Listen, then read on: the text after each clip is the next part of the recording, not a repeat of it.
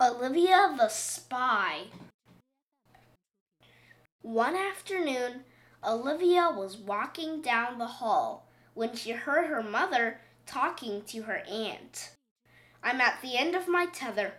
I just finished cleaning the kitchen when Olivia decided to make a smoothie, a blueberry smoothie. Olivia, hearing her name, paused to listen. I told her, don't fill it up to the top. Don't put all the blueberries in. And not too much milk, or then it will splatter. Mommy, I know how to use the blender. Guess who had to clean that up? Then, her mother continued, there was the episode with the laundry. I asked her to put her father's white shirts in the washer. Olivia, I said, put them in one at a time or else they'll tangle. And only one capful of soup. Mother, I know how to work the washing machine. Olivia, you put your red socks in with the white shirts, and now the white shirts are pink. I think they look pretty. Well, then you wear them. Which she did. Oh, I wish there was somewhere I could send her until she developed some sense. Some sense? thought Olivia. I'm the only one in this house with any sense. What else is she saying about me? Maybe I should investigate. She decided to investigate but she had to be sneaky. Olivia, who had always stood out, now needed to blend in. She might be anywhere. Anywhere. Seriously, anywhere. Honestly, she's exhausting. Yesterday, I had to ask her five times to clean up her room. If only there were some place where they could teach her to listen like military school. Olivia's mother had been planning to take Olivia to the ballet as a surprise, but now she was having second thoughts. Do you think if I take her to the ballet that she can sit through it without wiggling and squirming? Olivia sneaked around the corner just in time to hear her father say, Oh, that's the perfect place to take her. After all, it's an institution.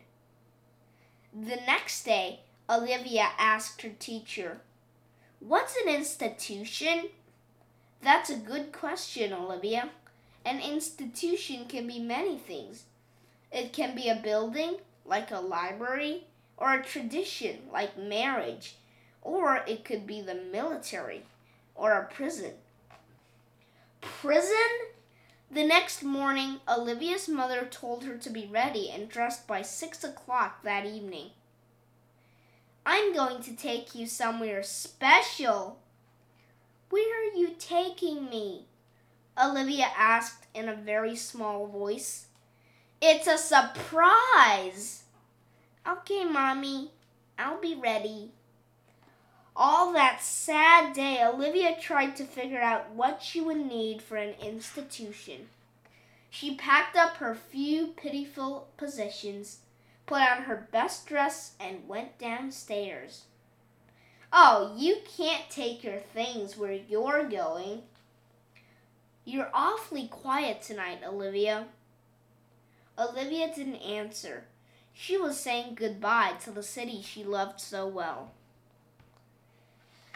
When they got out of the taxi, Olivia cried out, The ballet?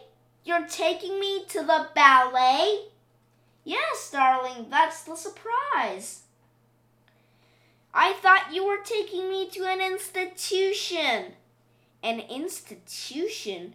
Olivia, have you been eavesdropping? What does eavesdropping mean? asked Olivia. It means listening to other people's conversations, sweetheart. Mommy, I would never do that. I was spying. Before they took their seats, her mother asked her if she needed to use the you know what. No, said Olivia. I'm fine. Of course, 10 minutes into the first act, Olivia needed to use the you know what badly. Excuse me, my little one needs to use the you know what.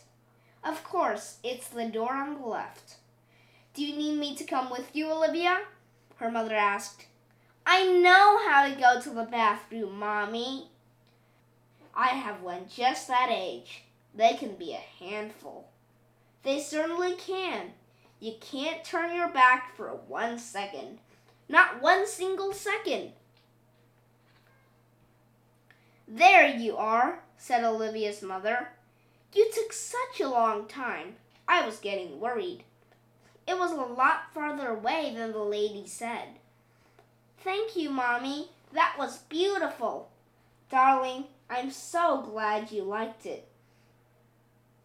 Although, Olivia added, the girls in the pas de quatre could have worked on their entrechats. Well, Olivia, what have you learned by eavesdropping?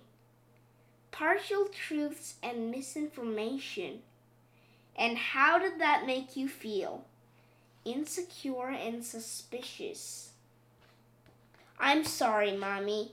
I'll cook dinner all next week. Oh, no, you won't, said her mother.